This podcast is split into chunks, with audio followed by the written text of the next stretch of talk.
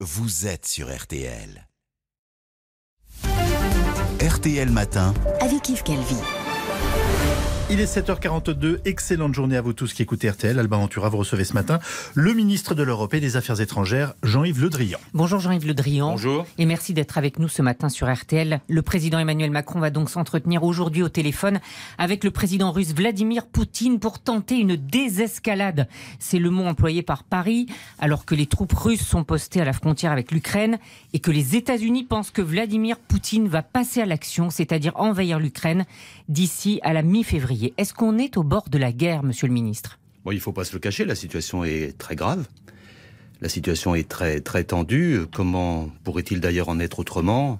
Avec euh, des milliers de soldats russes euh, aux frontières de, l'Ukraine, singulièrement à la frontière Est, et puis aussi euh, des manœuvres qui sont en cours en, Biélorussie avec des forces russes sur le nord de l'Ukraine, avec en plus des déclarations parfois extrêmement fortes de la part euh, de Vladimir Poutine. Oui, nous sommes dans une situation de grande tension et aujourd'hui, euh, beaucoup de choses sont possibles. Ah, La vous gravité avez- est là. Vous avez décidé vous-même l'envoi en Roumanie, tout proche de l'Ukraine, d'un important contingent français militaire. Euh, 1000 hommes, non C'est ça euh? La, la situation, c'est aujourd'hui, c'est de s'interroger sur la volonté de Vladimir Poutine. C'est Mhm. d'où l'importance de la conversation qui va avoir lieu ce matin. Nous, nous avons, euh, face à cette crise, trois principes de base.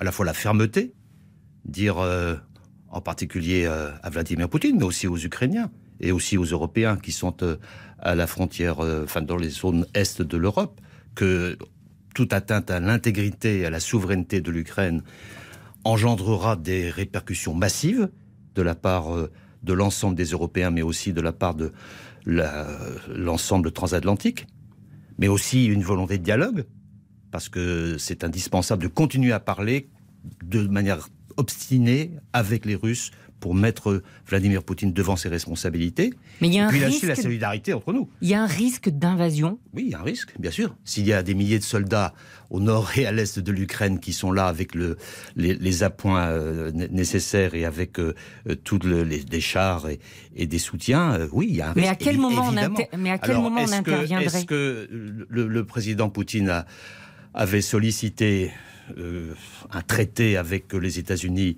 et avec euh, pour euh, assurer des garanties de sécurité pour, euh, pour la Russie.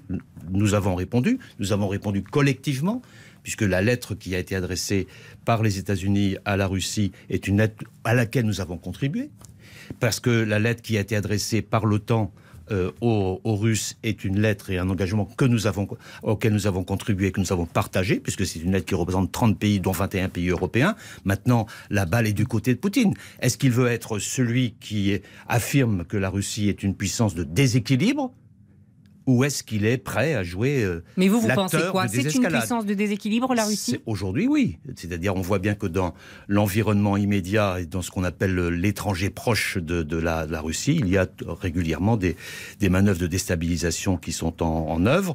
En particulier, euh, le, le fait de de- d'interroger l'Ukraine sur son avenir et de faire en sorte que l'Ukraine soit de- désormais une puissance et un pays à, à souveraineté limitée.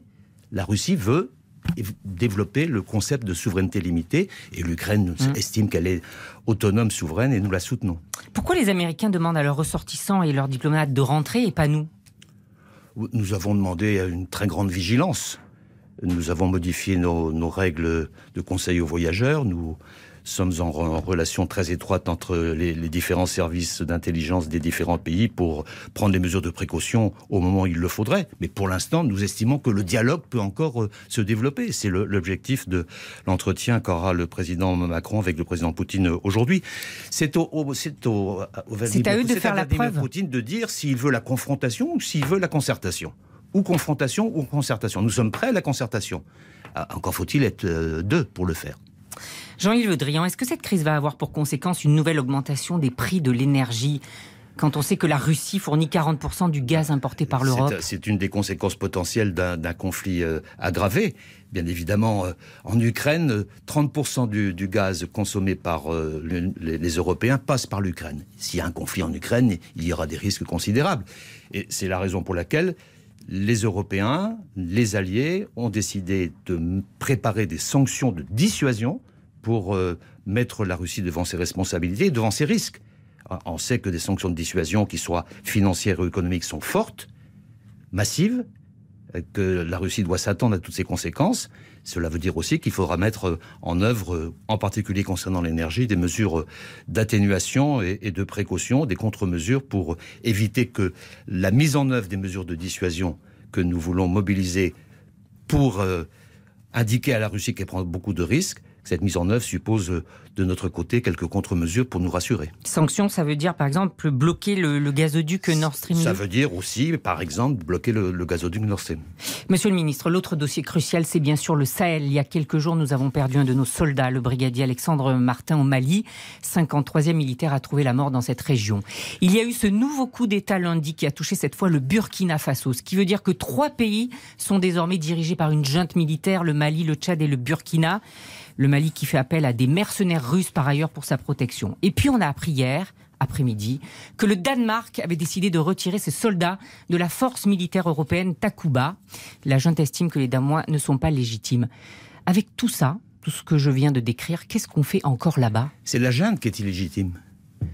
Ce sont euh, les, les, colonels qui ont pris le pouvoir et qui ont fait un double coup d'État depuis août 2020 qui est illégitime euh, et qui refuse la, le suffrage universel, qui refuse la vérification démocratique et, qui demande une durée de cinq ans pour assurer la transition et faire en sorte que les élections se déroulent dans la meilleure sécurité, alors que au cours euh, des dernières années, même s'il y a eu des situations tendues et graves au Mali, il y a déjà eu des élections en 2013 et en 2018. Il y a une véritable fuite en avant euh, de la part de la junte qui n'est qui n'est pas acceptable. D'ailleurs, les, les, pays de la, les pays de la zone euh, qu'on appelle la CDAO, c'est-à-dire les pays de l'Afrique de l'Ouest, ont manifesté leur euh, détermination et leur opposition à ce qui se passe euh, au Mali en prenant des mesures de blocus à l'égard de ce pays pour amener la junte à engager un processus de transition qui permette à la démocratie de revenir. Mais, il y a un autre aspect qui est très préoccupant, au-delà de la rupture du cadre politique que je viens de décrire, il y a aussi la, la rupture du cadre militaire. Parce que on voit à la fois euh, le Mali faire appel à une milice privée russe qui s'appelle Wagner, qui se sert euh, proche de directement, oui, proche de Poutine, qui se sert directement sur les ressources propres du Mali, qui se paye. Et elle assure la sécurité en se payant. Et euh, elle assure la sécurité surtout de la junte, puisque là, manifestement, la place de cette milice Wagner au, au Mali, c'est surtout de pérenniser la junte au pouvoir. Mais parallèlement à cela, on voit bien que les forces européennes, les forces françaises, les forces internationales, parce qu'il y a 12 000 soldats de, envoyés par les Nations Unies, aujourd'hui euh, font face euh, progressivement à des mesures d'entrave. La dernière étant euh, le refus par la junte de voir les Danois arriver. Ce sont des forces spéciales danoises qui étaient destinées à seconder les forces armées maliennes dans la lutte contre le terrorisme. Et il y a d'autres pays qui vont se désengager? Pour l'instant, ce que je peux vous dire, c'est que vu cette situation, vu la rupture du cadre politique, et vu la rupture du cadre militaire, nous ne pouvons pas rester en état. Et donc nous avons engagé des concertations, nous avons engagé des concertations avec l'ensemble des pays de la coalition. Vous savez, nous sommes dans une coalition. Mais il faut rester ou pas là-bas? On ne peut pas rester comme cela. Et donc il faut tenir compte maintenant de nouveaux événements qui viennent de se produire. Mais ce n'est pas uniquement une décision française, c'est une décision collective. Et nous avons engagé là, dès à présent, des discussions et avec nos partenaires africains et avec nos partenaires européens pour savoir comment on peut adapter notre dispositif en fonction de la nouvelle situation et de la fuite en avant de la junte pour continuer à combattre le terrorisme Parce que le sujet, c'est quand même Daesh Tout à et Al-Qaïda. Daesh et Al-Qaïda qui maintiennent leur position, qui se renouvellent. Et, c'est notre propre sécurité. Le Mali, c'est quand même un pays qui d'abord nous a appelés à l'aide, qui on peut, après organise des, des manifestations régulièrement anti-françaises dont on, on, se demande si elles ne sont pas instrumentalisées là aussi par les Russes, qui fait appel, vous le disiez, à des mercenaires russes proches de Poutine. Enfin, est-ce qu'il n'est pas temps de se défaire de cette relation avec le Mali? Est-ce qu'on n'est pas enfermé dans des vieilles histoires néocoloniales? Non, il faut poursuivre le combat contre le terrorisme, parce que le sujet est celui-là depuis là-bas Si nous avons, parce que parce que le terrorisme est présent, il s'est diffusé dans toute la région. Il n'est pas uniquement présent au, Mali, il est présent dans d'autres pays voisins, y compris d'ailleurs maintenant dans les pays du Golfe de Guinée. Donc il faut nous organiser pour continuer à combattre le terrorisme avec tous ceux qui veulent bien le combattre avec nous, parce que c'est aussi notre propre sécurité. Et puis sur le Mali, dans l'état actuel des choses, il est clair que la situation en l'état ne peut pas perdurer. Donc il faut qu'on s'adapte à une nouvelle situation. Nous y travaillons en ce moment. Un colonel de la junte euh, a appelé la ministre de la Défense, Florence Parly, à se taire. Elle avait accusé la jeune de provocation. Je trouve que c'est indigne. Je trouve que c'est indigne et c'est révélateur de la dérive de la junte. C'est indigne parce que euh, Madame Parly est la ministre des Armées de la République française, de cette même République qui a mobilisé ses propres soldats pour aller permettre à, au Mali de garder sa, sa liberté, sa souveraineté. Il y a eu des morts français pour la liberté du Mali. Se faire traiter comme cela par euh, des responsables maliens est vraiment indigne. Jean-Yves Le Drian, est-ce qu'on a des nouvelles de l'otage Olivier Dubois, le journaliste euh, détenu au Sahel depuis plus de 300 jours? Vous savez, concernant les otages, ça fait plusieurs années que je suis des situations difficiles de ce type, et la meilleure réponse, c'est le silence. Et alors, ça ne concerne pas le Sahel, mais l'Iran, où est emprisonné Benjamin Brière depuis 18 mois, condamné pour espionnage à 8 ans de prison. Condamnation inacceptable, avez-vous dit? Oui, euh, c'est. On a une chance de le faire sortir de prison?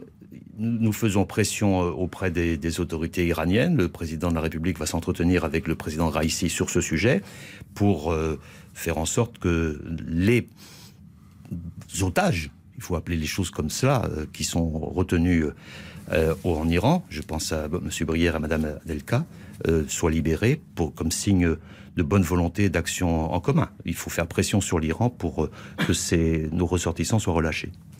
Merci beaucoup, monsieur le ministre Jean-Yves Le Drian. Merci. Concertation ou confrontation, c'est à Vladimir Poutine de choisir, vient de nous dire le ministre de l'Europe et des Affaires étrangères. Merci à vous deux. L'intégralité de l'entretien, comme chaque jour, est à retrouver sur notre application.